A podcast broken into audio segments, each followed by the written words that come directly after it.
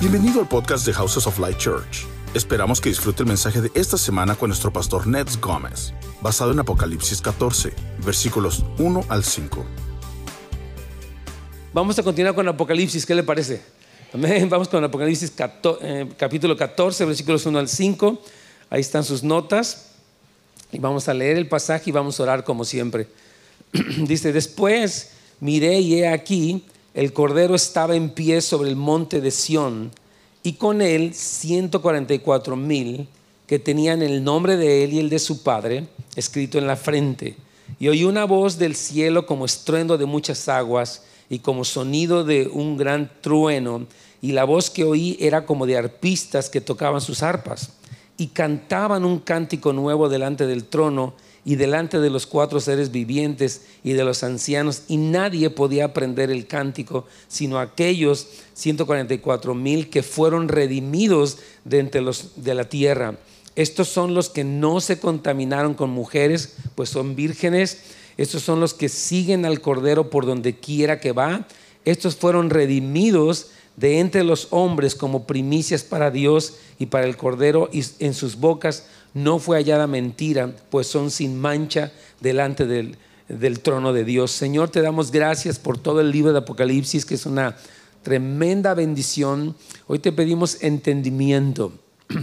Danos espíritu de sabiduría y de revelación en el conocimiento de Cristo, Señor. Te pedimos que, que no solamente oigamos la prédica, pero que nos sea revelado, iluminado nuestro corazón por tu palabra no solamente para vivir el tiempo presente de acuerdo a esta verdad, sino en las cosas que vendrán, en nuestros hijos, nuestras generaciones. Y gracias Espíritu Santo por ayudar a tu siervo para compartir tu palabra en el nombre de Jesús. Amén. Muy bien, voy a dar un breve repaso entonces como está ahí. Eh, lo tenemos en el número romano 1. Después de haber visto las dos horribles bestias del capítulo 13, y ahora ver al Cordero en pie sobre el monte de Sión acompañado por estos 144 mil es un gran contraste y consuelo. ¿Se acuerdan que la semana pasada y antepasada hablamos de estas dos bestias? ¿verdad? Una sale del mar o del abismo, horrible bestia, y otra sale de la tierra. Uno se llama el anticristo y otro se llama el falso profeta y vemos el engaño que ellos hacen, la muerte que traen, la marca de la bestia, la crueldad del anticristo, etcétera. Pero aquí hay un contraste tremendo. Vemos a Cristo parado en el monte de Sión con estos 144 mil. Y como digo aquí, es un contraste tremendo entre lo horrible de la maldad, pero también lo glorioso de, Cristo Jesús. Entonces me encanta que el libro de, de, Apocalipsis nos muestra estos dos lados, estos dos aspectos. Hoy vamos a aprender cómo hay una parte celestial y otra parte terrenal en el cielo siempre están pasando cosas buenas. Amén. Aunque a veces en la tierra pasen cosas no tan buenas, el plan de Dios se está cumpliendo. Amén. Entonces, ah, esta visión es parte de un episodio más grande y es parentética. O sea, esta ah, sección es una explicación de cómo eh, el Señor quiere que tú y yo, mientras observamos los eventos del porvenir, también veamos la garantía la seguridad que tenemos como pueblo de Dios. Amén. Entonces, la, visión previa, hasta la del capítulo 13, la que hablamos la semana pasada y antepasada, eh, bueno, hace tres semanas, nos habla acerca de los que murieron porque se rehusaron a adorar a la bestia o a recibir su marca, y estos 144 mil del capítulo 14 recibieron la marca del Cordero, o sea, de Cristo y de su Padre en sus frentes. Entonces vemos aquí un grupo muy especial de personas que ya nos había hablado en el capítulo 7. El capítulo 7, quiero explicarlo, responde a la pregunta, ¿quién podrá ser salvo? ¿Quién podrá sobrevivir? Porque el capítulo 6 está hablando de los sellos, tremendas cosas que van a pasar, una gran guerra, una gran hambre, eh, cosas tremendas que, ocurren en, en, el capítulo 6. Pero el capítulo 7 dice, ok, sí van a ver quienes sobrevivan. El capítulo 14 muestra cómo se va a ver la historia al final del tiempo, cuando Cristo regrese. Entonces, Apocalipsis 14, párrafo B, describe cómo Jesús ayudará a la iglesia ungiéndola sobrenaturalmente para caminar en una victoria segura. Es decir, mientras vimos la semana pasada, si hay un anticristo, si hay un falso profeta y Van a haber muchas personas que sean engañadas. Por otra parte, la iglesia caminará en victoria. El Espíritu Santo vendrá con poder sobre la iglesia, hermanos, para ungirla y que pueda caminar. Miren, yo voy a decirles algo. Apocalipsis no empieza simplemente dentro de años, sino Apocalipsis empieza desde ahorita. O sea que Dios quiere que nosotros como su pueblo desde ya caminemos en victoria, aún en medio de las dificultades que tenemos. Amén. Dios nos da victoria, hermanos. Si usted está pasando por un tiempo difícil, sepa que el Señor nos garantiza una victoria, que en el cielo Dios tiene siempre un buen propósito.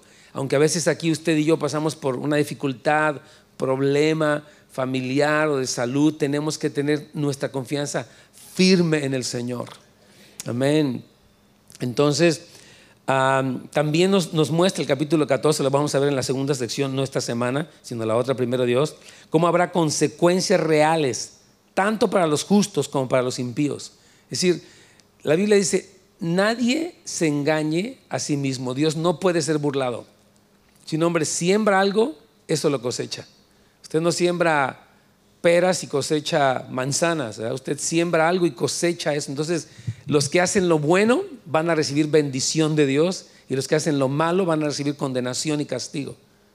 Así es, es, algo inexcapable. O sea, las personas van a vivir las consecuencias. Y estos capítulos muestran, ok, alguien hizo lo malo, de momento salió con la suya, wow, pero después viene un castigo tremendo, se llama la, la ira de Dios, le llama, lo vamos a ver después en los capítulos que siguen, el 15 de hecho.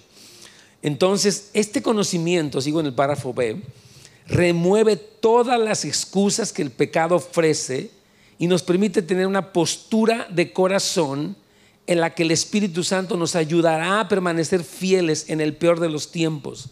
O sea, cuando entendemos, Señor, tú eres justo.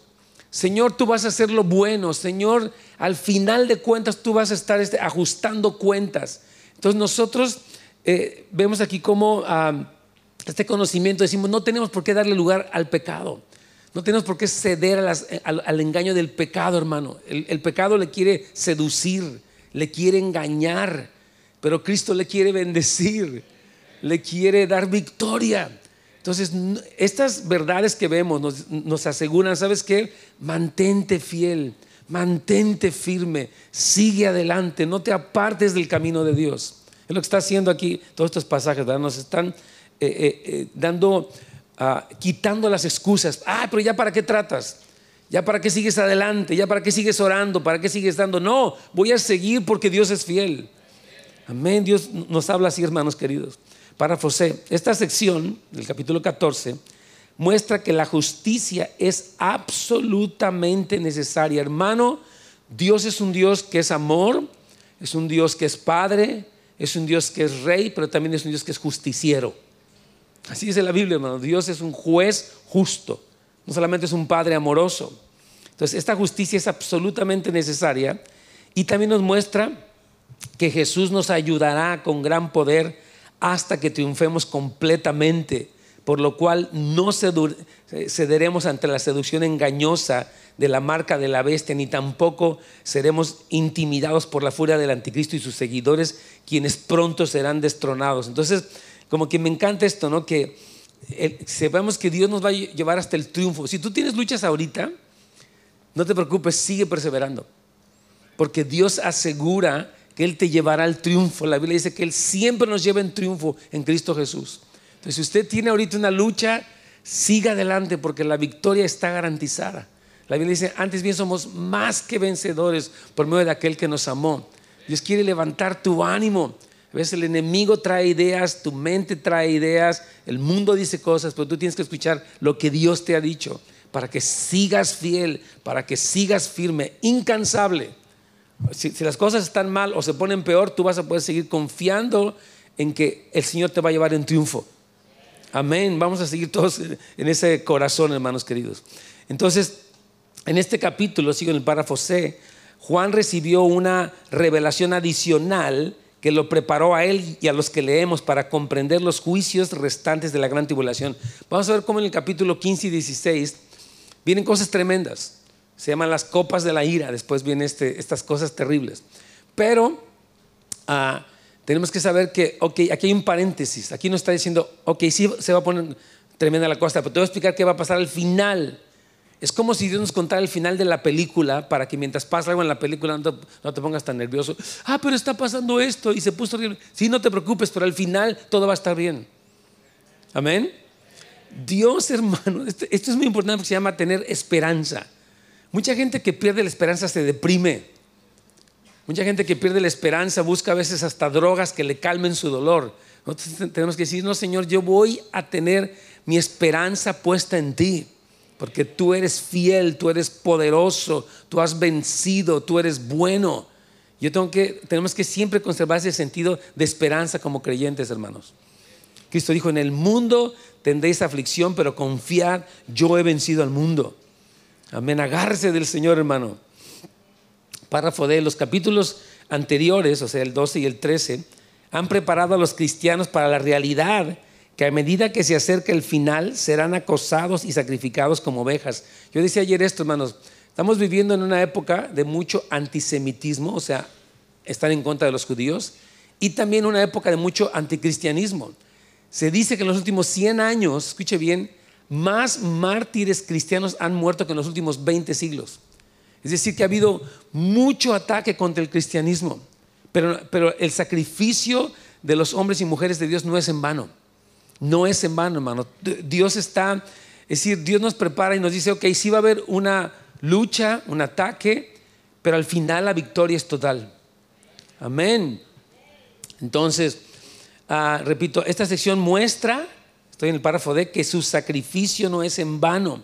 Apocalipsis 14 responde brevemente a dos preguntas apremiantes. Número uno, ¿qué sucede con aquellos que se niegan a recibir la marca de la bestia y son asesinados por negarse? ¿Qué pasa? Bueno, están delante de Dios. ¿Qué sucede? Bueno, el Señor los recompensa. ¿Qué sucede? Ellos triunfan sobre el mal. Amén.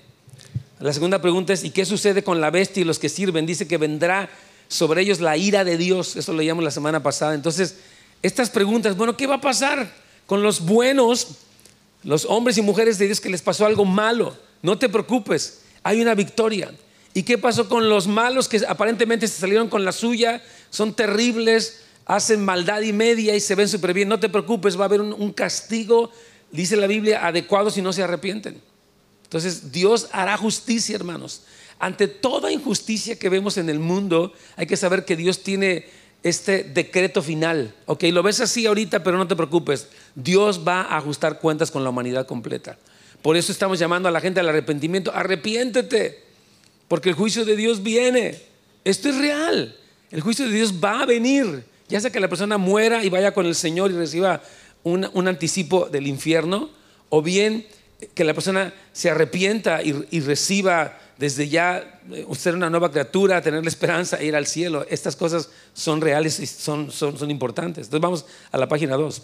Este capítulo, estoy ya terminando mi introducción del capítulo 14 contiene varios incidentes. De hecho, van a ser tres secciones y siete verdades, pero vamos a ir hablando de ellas.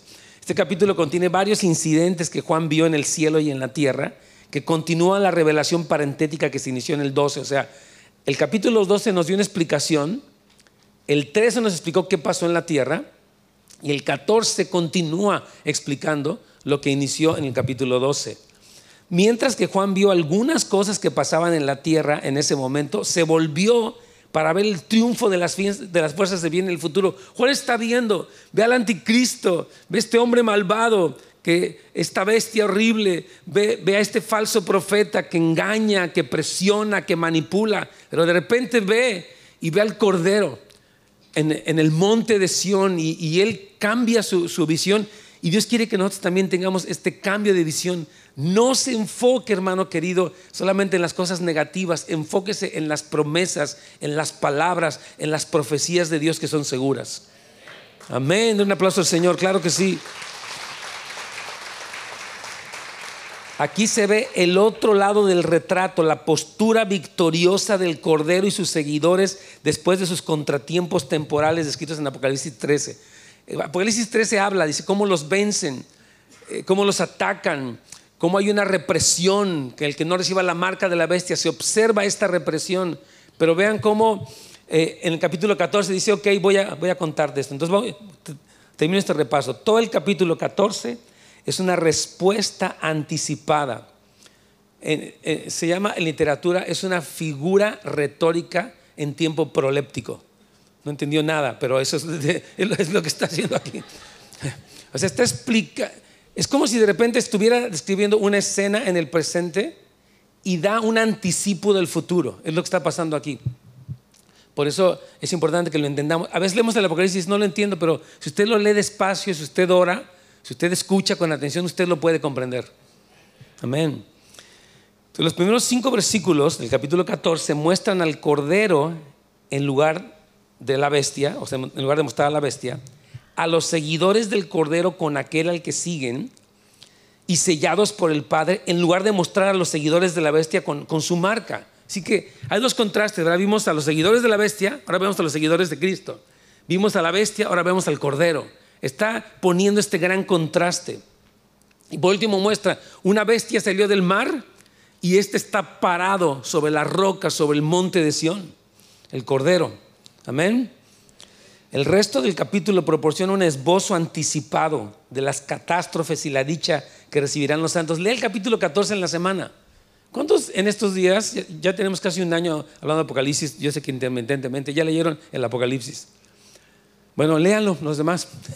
de verdad, léalo. Si no me da, me da miedo, no, que no le dé miedo, que le dé un deseo de saber más, un deseo de aprender. Señor, dinos revélame el fin de la historia, de qué se trata esta vida, a dónde va todo lo que está pasando en el mundo. Lea el Apocalipsis. Estamos dando a través de todas estas enseñanzas. Si usted va para el website, están todas las notas. Usted puede ver capítulo por capítulo, versículo por versículo, frase por frase, lo que hemos estado estudiando. ¿Estamos de acuerdo? Hermano, ¿por qué es importante? Porque usted va a estar preparado y sus hijos van a estar preparados. ¿Alguien quiere que sus hijos no estén preparados y que sean arrastrados por el mal? No.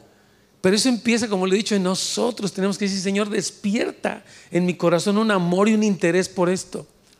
Hermano, estas cosas no pasan por casualidad de que pues me siento el domingo una hora o 40 minutos y ya con eso no. Se trata de mostrar un interés. Dice la Biblia, búscala como a tesoros, busca esta sabiduría. Yo le quiero animar a que se despierte en usted un interés por la palabra de Dios y por los últimos tiempos. Ah, tal vez. ah, hermano, despiértese en el nombre de Jesús. Entonces, ah, el resto del capítulo, repito, ok, vamos a la última parte del párrafo F. De esta manera, el capítulo 14 es una especie de intermedio para brindar qué?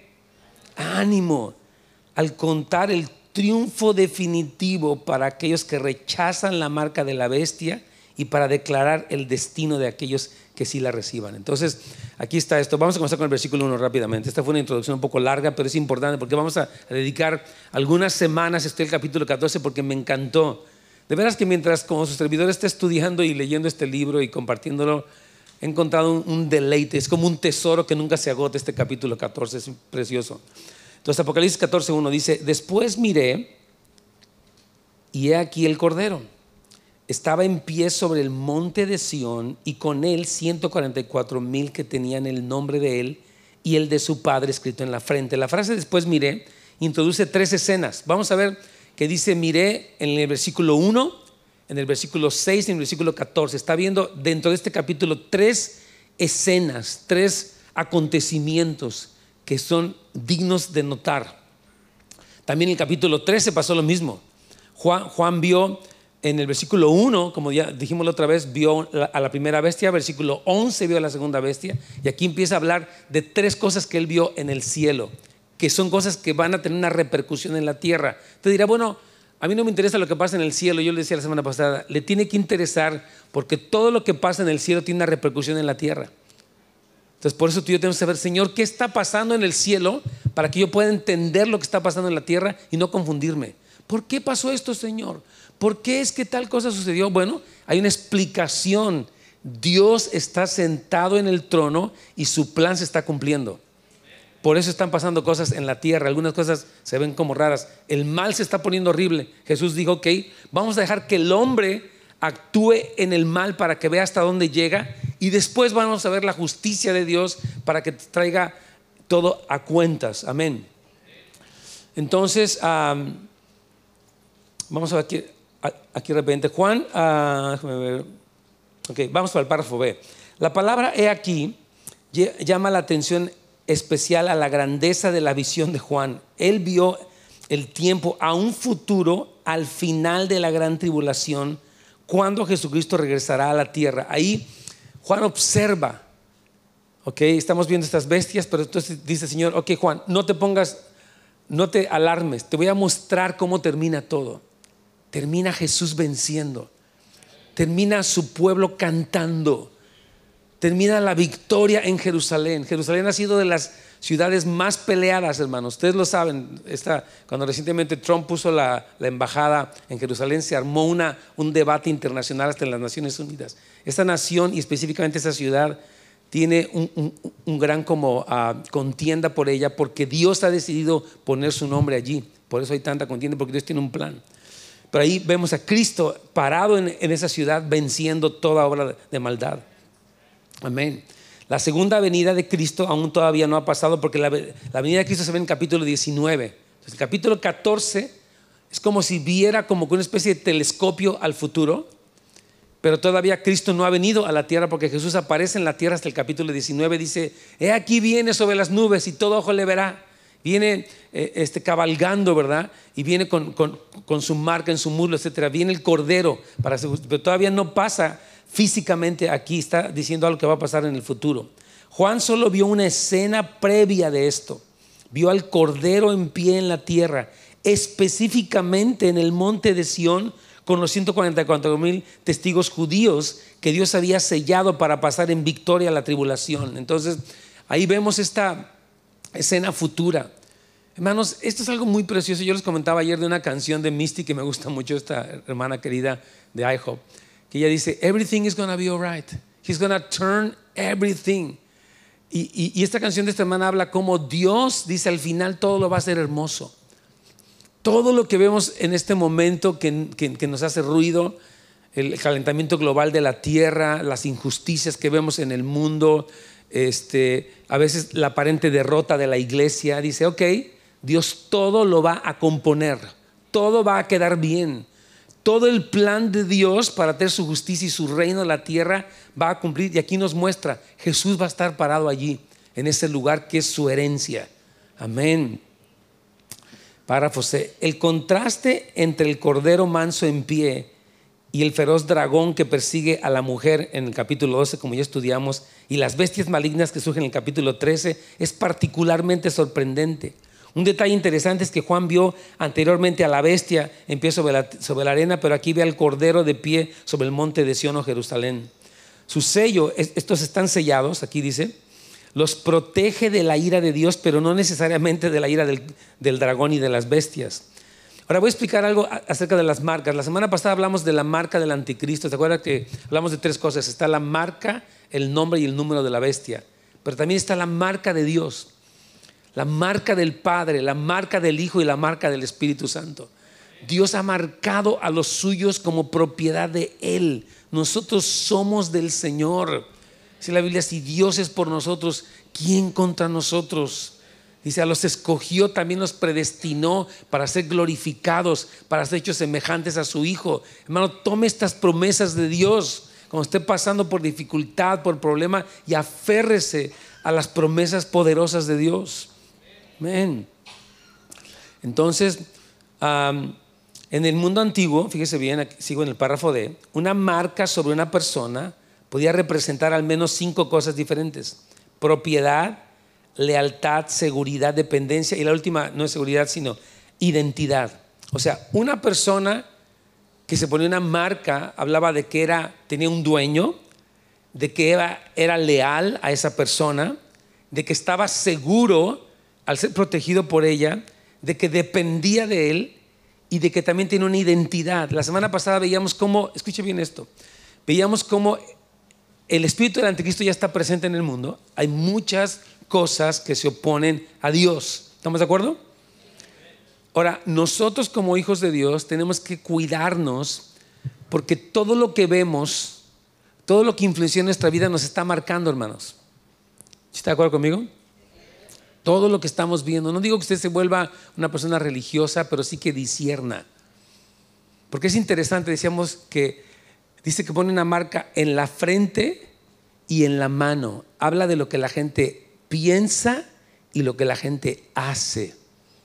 Con ustedes influenciado por el mundo, cuando nos permitimos ser influenciados por el mundo, pensamos mal y hacemos mal. Pero cuando nos influencia el Señor, pensamos bien y hacemos bien. Entonces Dios quiere que tu mente sea renovada. Eh, Pablo dice en Romanos 12, hermanos, no se amolden al espíritu de este mundo, sino transfórmense a través de renovar su manera de pensar para que comprueben la voluntad de Dios. Entonces tú y yo somos llamados, hermanos queridos, a que lo que nos marque desde ahora nuestra frente y nuestras acciones sea Dios, su palabra, su espíritu, su verdad. Amén. Vivimos en un mundo que nos quiere marcar, hermano, nos quieren meter imágenes todo el día, nos quieren meter ideas, nos quieren meter este, afanes. Nosotros no vamos a dejar que nada de eso nos influencie, vamos a dejar que la palabra de Dios nos influencie. Pablo dice en, el libro de, de Filipenses capítulo 4, piensen en todo lo amable, en todo lo puro, si hay algo digno de alabanza, si hay virtud alguna, en esto pensad. No piensen en lo malo, en lo que no sirve, en lo que está torcido, en lo que salió mal. No enfoque su, mente en eso, enfoque su mente en las cosas de Dios. La Biblia dice, tú guardarás en completa paz a aquel cuyo pensamiento en ti persevera, porque en ti ha confiado. Amén. Hermanos, mantengamos nuestra, disciplinemos nuestra mente. Estaba estudiando una, una cuestión de una terapia para tratar un asunto y se llama pensamiento cuidadoso. Y decía esta persona, tú tienes que escoger, no es cristiano, estaba eh, hablando de cómo atacar problemas de ansiedad y decía que las personas tienen que escoger cuidadosamente lo que piensan. Dice, cuando tú piensas, todo va a estar mal o nada se va a componer o siempre voy a estar así, esos pensamientos totalitarios te llevan a la ansiedad, te llevan a, sentirte mal y a la depresión. Entonces decía, tú tienes que se llama terapia cognitiva de la conducta, pero dice cómo tú debes de escoger cuidadosamente tus pensamientos. Pero eso la Biblia lo había dicho hace 20 siglos. Lo que los psicólogos están descubriendo ahorita lo dijo la Biblia hace 20 siglos. Dice, cuida tu mente. Lleva todo pensamiento cautivo al sometimiento a Cristo. Amén. Gloria a Dios. Excelente. Entonces podemos ver cómo unos tienen la aparente seguridad que ofrece el anticristo, aparente seguridad, y otros la seguridad permanente del Cordero que venció. Amén. Algunos testigos posiblemente morirán como mártires. Sin embargo, muchos comentaristas creen que ninguno de los 144 mil morirá durante la gran tribulación. Su sello es la garantía de su victoria final. Vamos a la página 3 rápidamente. Ok, aquí me encanta, hermanos, fíjese bien, versículo, digo, ah, versículo no, párrafo E. El nombre del Padre y del Hijo en la frente corresponde a la mente de Dios y a la consagración de la vida a su servicio. Sí, Señor, yo no quiero que esta mente sea un taller del diablo. Amén. No queremos que nuestra mente, hermanos, se vuelva un lugar donde pensamos cosas raras, donde damos lugar a pensamientos trágicos, donde damos lugar a las dudas. No, que nuestra mente sea, así como Cristo dijo, yo hago lo que el Padre hace. Yo digo lo que el Padre dice, yo pienso lo que el Padre piensa. Tú y yo somos llamados a ser marcados por la identidad de nuestro Padre. Amén. Fíjense, a los fariseos Cristo les dijo, su papá es el diablo. Dijo bien fuerte. ¿Cómo que nuestro papá es el diablo? Sí, dice, porque ustedes quieren hacer lo que el diablo hace. El diablo fue un mentiroso y un asesino y ustedes son así y se enojaron. No nos digas eso, te odiamos. Dijo, no, lo que más influencia tu mente se convierte en tu padre. Entonces nuestro padre es Dios.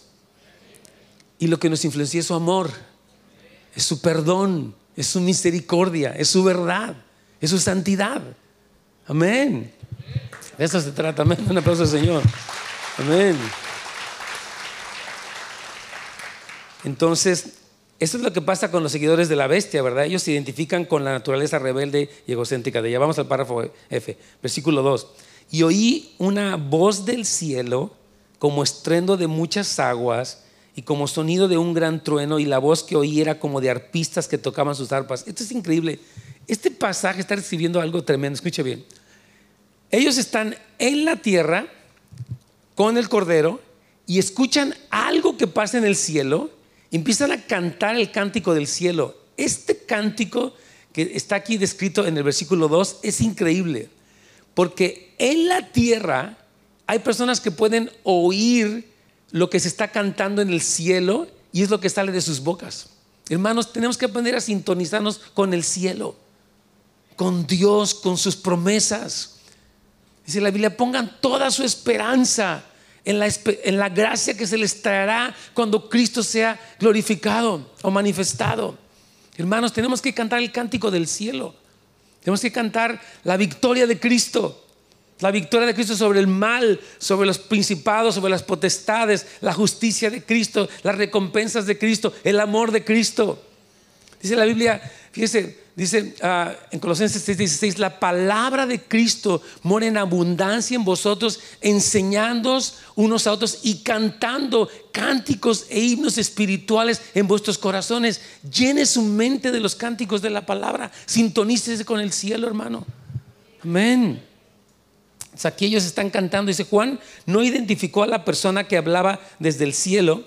Esta podía ser la voz de Cristo mismo, la voz de mártires en, la tribulación o de un ángel o de muchos ángeles. Quizá se, trate de esto, los, muchos ángeles, como Juan lo describió aquí y la siguiente versículo, ellos cantaran, estos ángeles sin embargo no incluyen a las criaturas vivientes ni a los 24 ancianos. Vamos al versículo 3.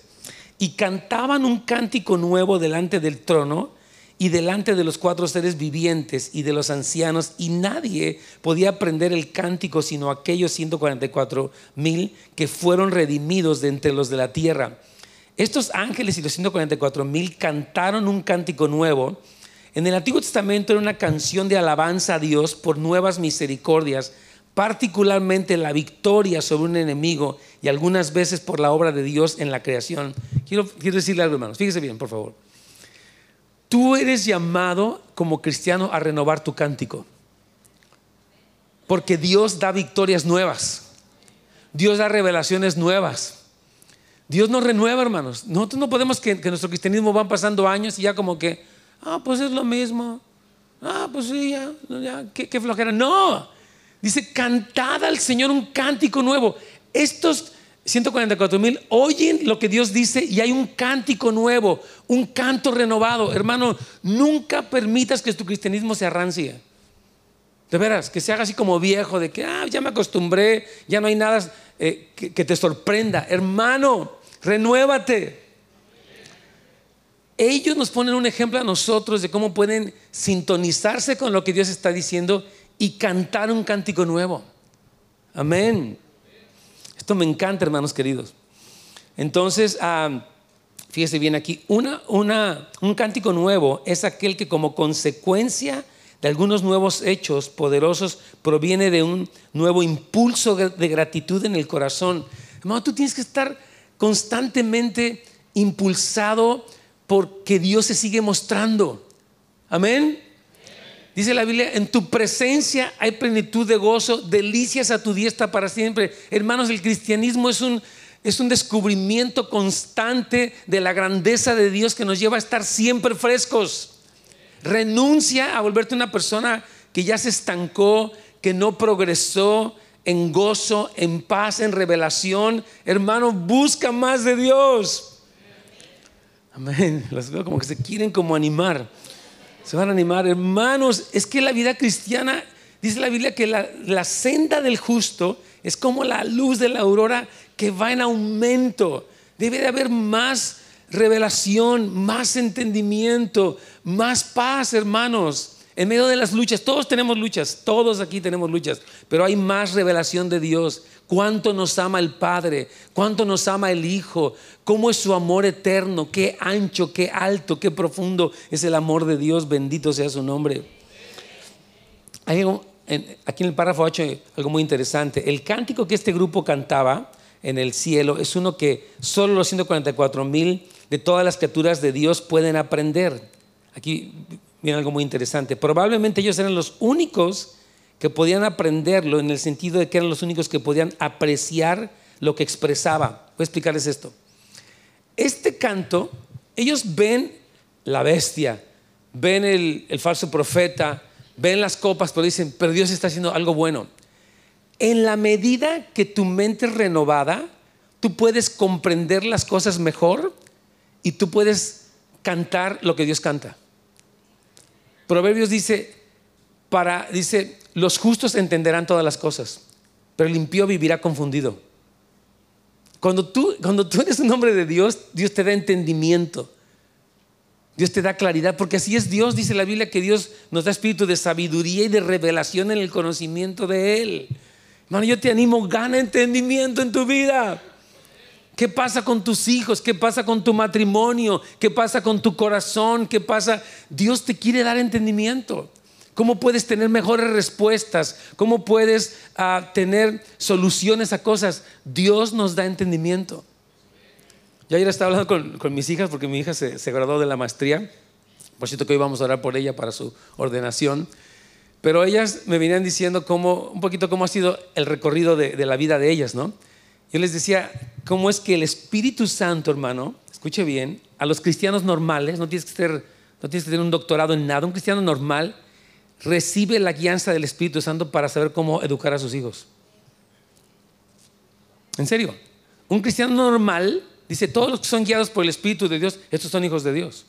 Si tú eres hijo de Dios, hay una dirección del Espíritu Santo en tu vida.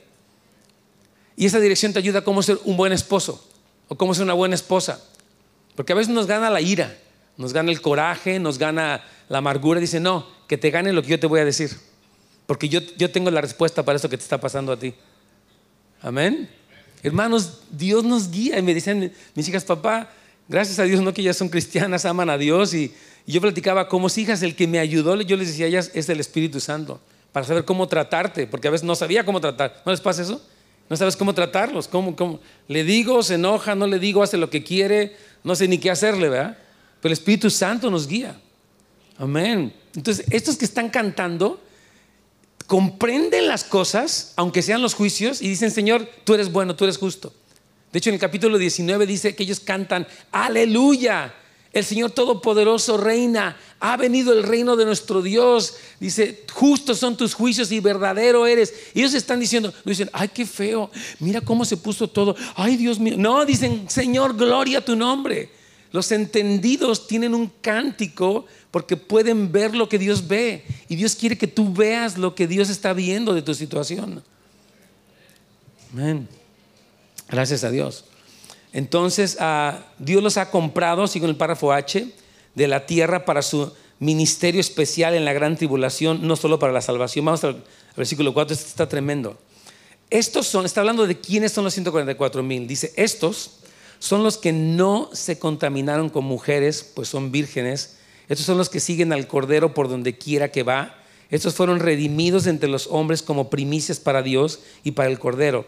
Las tres veces que aparece la palabra estos en este versículo identifican a los 144 mil como dignos de honor. Vamos a explicar qué es lo que la Biblia dice. Número uno, dice ellos no se contaminaron con mujeres. Vamos a ver, dice, porque dice que eran hombres castos, hombres célibes o vírgenes. Ahora, la pregunta que tenemos aquí sobre esta parte, ¿debemos entender esta palabra literalmente o figurativamente? Voy a explicar esto. Literalmente, el texto significaría que estos hombres no tenían relaciones sexuales con mujeres. Hay dos posibilidades aquí. Nunca se casaron o, aunque se casaron, se mantuvieron fieles a sus cónyuges. Quiero, quiero hacer de esto. Hermanos, el matrimonio es algo honroso delante de Dios. Entonces, uno es llamado a mantenerse puro en su matrimonio a través de evitar la infidelidad. Hermanos, hay muchísima infidelidad física, cibernética y emocional.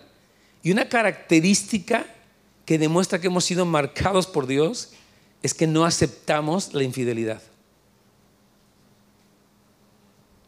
Muy callado aquí, hasta para esta iglesia. Eh, eh, es una iglesia, una hermana me dice, ¿a poco no que no es iglesia? Sí, lo digo de broma. Un hermano una vez me dijo, ¿a poco no es iglesia? Sí, le estoy diciendo. Repito de broma. Entonces, la pureza de una persona, hermano, para mantenerse fiel a su pareja es esencial.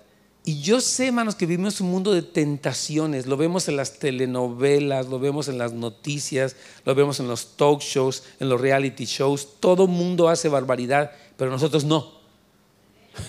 Decimos, no, Señor.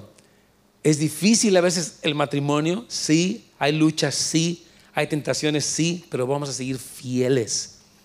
no nos vamos a contaminar con mujeres. está hablando de contaminarnos fuera del, pacto matrimonial. Los jóvenes esperarse hasta casarse y los casados guardarse fieles a su pareja. Eso nos hace victoriosos, eso nos hace castos delante de Dios.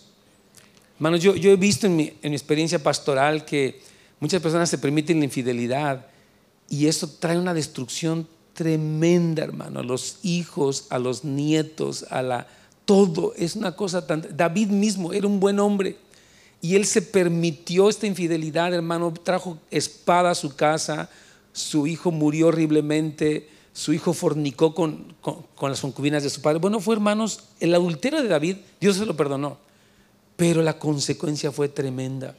Entonces, hermano, tenemos que evitar todo pecado sexual, tenemos que evitar toda infidelidad y Dios nos da poder. Dios nos da gracia. Dice la Biblia que nadie va a ser tentado más de lo que puede resistir, porque Dios siempre va a dar, junto con la tentación, la salida. Entonces, si, hay una tentación, hermano, Dios dice, tienes una puerta para salir. Digas, es que no pude, es que el diablo me obligó, es que soy muy débil. No, dice la Biblia que Dios nunca, nunca te va a permitir que seas tentado más de lo que puedes resistir. Jamás. Dios restringe al diablo. Dice, ok, lo puedes tocar, pero no tanto. Yo, yo voy a restringirte porque yo le voy a dar a él una puerta para darle una oportunidad de que me sea fiel. Ahora, si alguien ha pasado por estas cosas, arrepiéntete, recibe el perdón de Dios y guárdate. Esa es la meta, hermanos. Yo cuando veo a estos ah, fieles al Señor, dice, ellos tenían la marca del Padre y del Hijo y no se contaminaron. Una cosa también aquí, el punto es que se mantuvieron fieles al Señor y no se contaminaron con ninguna clase de idolatría. Es muy interesante que los ídolos en este tiempo bíblico, en el primer siglo, la gente iba a los templos donde había ídolos y allá había actos de prostitución, era algo horrible. Por eso Pablo en Corintios habla muy fuerte contra cuando la mujer no se cubría porque no daba una señal de autoridad, porque ellos venían de un trasfondo donde había mucha perversión. Nosotros vivimos en un mundo, hermanos, donde hay mucha perversión, pero dice el Señor, aunque estén rodeados, fíjese, aquí como estos, de tanto engaño, ustedes nunca engañen. Hermanos, vivimos en un mundo que engaña tremendamente, pero dice, aunque ustedes vivan en medio de ese mundo, pueden ser fieles a mí. Es como un pescado, mira, un pez vive en el mar que está salado. Lo sacas, cuando tú lo abres tienes que echarle sal porque el pescado por dentro no tiene sal, porque se guardó de la, de la sal, fue preservado. Entonces nosotros, aunque vivimos en un mundo de tinieblas, tenemos que guardarnos. Y Dios nos invita y Dios nos la fortalece y Dios nos perdona y su sangre y su poder son totales. Entonces vamos a guardarnos para el Señor.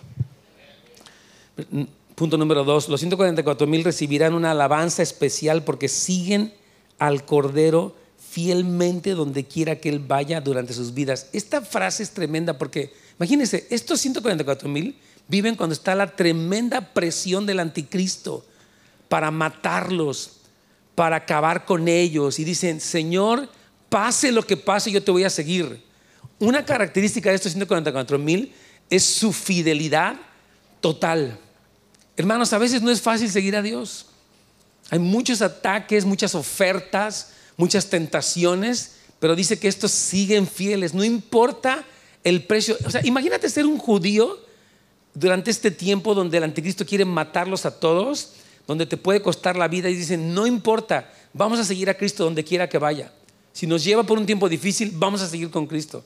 Estos 144 mil son reconocidos por su lealtad en medio de una tremenda oposición y tú y yo podemos ser así y vamos a ser así en el nombre de Jesús. Leales a Cristo, hermanos. Amén. Punto número tres, dice, ellos recibieron honor porque no solo fueron comprados por Dios, sino que fueron primicias. Hijo, esta parte me encanta. Mire, Cristo ha muerto, ha dado su vida ha, intercedido por nosotros y Él se merece. Dice, ellos son los primeros frutos de muchos frutos que va a recibir Cristo.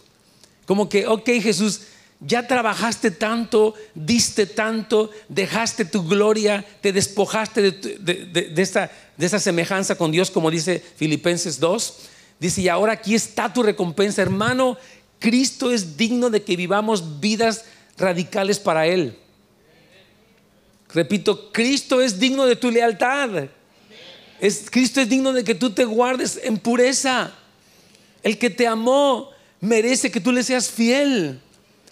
Y hermano, e, estas palabras nos animan. Dice, ellos fueron comprados y son las primicias. Esto es como, amén, Cristo. Recibe gente así, que es como tú, que es fiel, que es que se ha guardado, hermano. Nuestro llamado a ser personas santas sigue presente en el siglo XXI. No es como que la santidad ya pasó de moda. Todavía somos llamados a vivir. Dice, ustedes están en el mundo, pero no son del mundo. Hermano, no se confunda usted y yo, tenemos que guardarnos. Si usted tiene pecado, hermano, arrepiéntase, déjelo.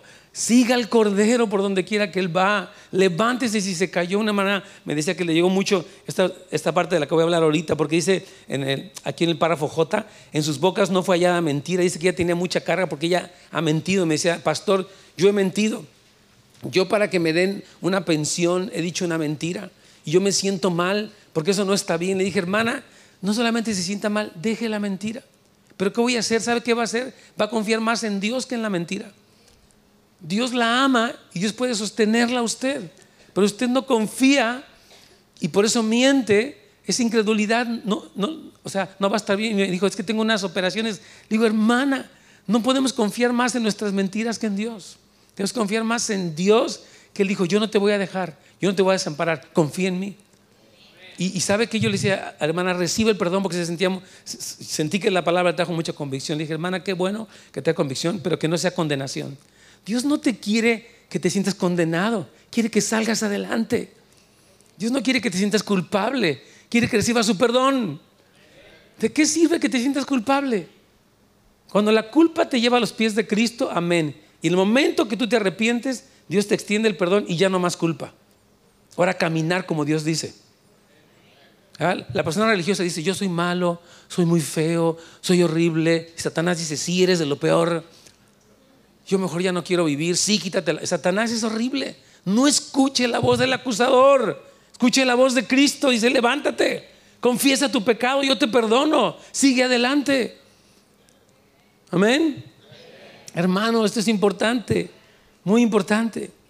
Entonces, estos elogios del versículo 4, los testigos dijeron, la verdad no se encontró ninguna mentira en sus bocas. Hermanos, todos, de alguna manera u otra, mentimos, pero tenemos que hacer un hábito, una determinación que por la gracia de Dios no vamos a mentir. No vamos a mentir. A mí siempre me ha sorprendido mucho lo que dice esta parte en Apocalipsis. Dice que los mentirosos no van a entrar para esa ciudad. Oh, digo, Señor, no, no, no voy a mentir, no voy a hacerme un hábito del mentiroso, del que le exagera, del que tuerce, del que inventa. No, no, no, no, yo voy a decir la verdad, aunque me cueste. Voy a confiar. Recuerdo que una vez el Señor nos va a contar este testimonio rápido. Yo trabajaba por una compañía aquí en Calabazas. Ya le contaba, pero siento de Dios contarlo otra vez. Entonces, yo estaba sacando unas impresiones para trabajos míos que no eran de la empresa. Entonces, el Señor me dijo, tú estás robando a tu jefe y le estás mintiendo y tienes que ir a pedirle perdón. Yo dije, qué pena. Yo soy pastor. Me dijo, no importa, que seas lo que seas. Me dijo, tú, estás haciendo mal en sacar copias, eran unas impresiones tamaño tabloide, de cosas que no son de aquí de la oficina. Eso es una, estás robándole a tu jefe. Y total dije, ni modo, voy a ir, dije, igual me corre, ni modo, yo no tenía otro trabajo, la verdad dije, no sé qué voy a hacer. Le dije, ¿sabes qué? Quiero decirte, por favor, que me perdones porque yo he sacado impresiones personales y quiero decirte que eso ha estado mal porque tú confías en mí, me das acceso a esto y yo abusé de tu confianza y saqué copias y han sido todas estas, le dije. se me quedó viendo y me dijo, wow, Nets, qué confiable eres. Me dijo, tú no, así me dijo, ¿sabes? Con esto confío más en ti. Porque me dijo, sí, me dijo, como yo sé que tú no vas a permitirte nada malo, me da más confianza. Dice, ¿me las vas a pagar? Le dije, por supuesto que te las voy a pagar. Dice, pero esto me da mucha confianza en que tú eres una persona honesta. Me dice, gracias por decírmelo, no hay problema. Dije, wow. La verdad que sudé frío así todo, dije, Señor, gracias, pero, pero a veces Dios nos llama a ser honestos. Y es duro, pero es una bendición también. Y hay paz. La persona que miente nunca se siente, se siente bien. Se siente, ah, hay algo aquí que... No fuimos creados para, para contener las mentiras. Las mentiras nos queman, Nos puede dar de veras desde hasta enfermedades gástricas, hasta muchas cosas, porque tú no fuiste hecho para albergar mentiras en tu corazón. Tú fuiste hecho para hablar la verdad. En amor, hermano querido. Qué tremendo. Entonces vamos a la conclusión de esta mañana. Hasta ahora, durante nuestro estudio de Apocalipsis, hemos visto tanto el ámbito celestial como el terrenal.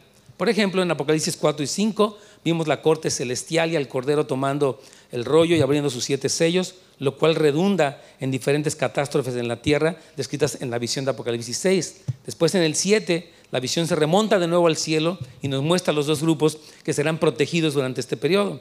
Mientras que en la visión terrenal de los capítulos 8 y 9 se siguen viendo las repercusiones de los juicios de las trompetas. El capítulo 12, me adelanto un poco ahí, nos mostró la batalla en el cielo y el aire de Satanás. Capítulo 13 nos muestra cómo se verá esto en la tierra. El 14 nos dice, decir, como que Apocalipsis es como que está mirando, ok, te voy a mostrar la, la tierra, te voy a mostrar el cielo.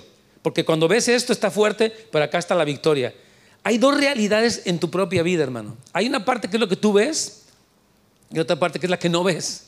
Tú tienes que aprender a, enfocarte en esa parte que no ves, porque esa es la más determinante y es la, que es eterna. Amén. Un ejemplo de cómo interactúan estas dos realidades, o sea, el cielo y la tierra, se ve en, en, Isaías 6, cuando después de la muerte del rey Usías, todo el pueblo estaba acongojado. Sin embargo, Dios estaba sentado en su trono, imperando con poder. Les cuento rápido la historia. Dice la palabra que había habido reyes malvados. Olvídese unos reyes horribles, Manasés y Roboam, y unos reyes que eran horribles, Acab. Pero dice que de repente Dios levantó un buen rey, Usías, un hombre que tenía temor de Dios, que hizo unas tremendas reformas, etc. Entonces el pueblo estaba contento. ¡Wow! Ya viene un buen rey. Es como, como un buen este, presidente, ¿no? Que empieza a hacer cosas buenas y la gente dice, ¡Wow! ¡Qué bendición! Pero de repente se muere. Y dice la gente en un shock, ¿qué va a pasar? Se murió este buen hombre, ¿qué vamos a hacer? Y, hay como todo, hay duda, hay temor, hay incredulidad. Y de repente aquí en Isaías 6, eh, versículo 1 al 3, dice, dice, en el año que murió el rey Usías, vi yo al Señor sentado en su trono alto y sublime. Aunque aquí en la tierra se murió el mejor rey, Dios sigue sentado en su trono. Dice, por encima de él, o sea, del Señor había serafines y el uno al otro daba voces diciendo, Santo, Santo, Santo, Jehová de los ejércitos, toda la tierra está llena de tu gloria, como diciendo, sí se murió este hombre, pero la gloria del Señor sigue imperando. Entonces, aquí vemos cómo la realidad celestial le cambió el panorama a este hombre. Entonces, así debe de pasar contigo. Que las cosas del cielo te cambien el panorama de las cosas que ves en la tierra. ¿Pueden decir amén? Gracias. Mira cómo dice aquí 2 Corintios 4, del 7, 17 y 18, porque esta leve tribulación momentánea produce en nosotros aún cada vez más excelente y eterno peso de gloria, no mirando nosotros las cosas que se ven, sino las que no se ven, pues las cosas que se ven son temporales, pues las que no se ven son eternas. Querida iglesia, pon tu mirada en las cosas de Dios renueva tu mente, afirma tu decisión por el Señor, ahorita y en lo que va a venir, para ti y para tus hijos. Vamos a ponernos de pie, vamos a orar, hermanos queridos. Gracias por sintonizar nuestro podcast. Esperamos que hayan sido animados y fortalecidos. Para más información de nuestro ministerio, recursos y horarios, visite www.housesoflight.org o encuéntrenos en Facebook. Muchas gracias y que Dios los bendiga.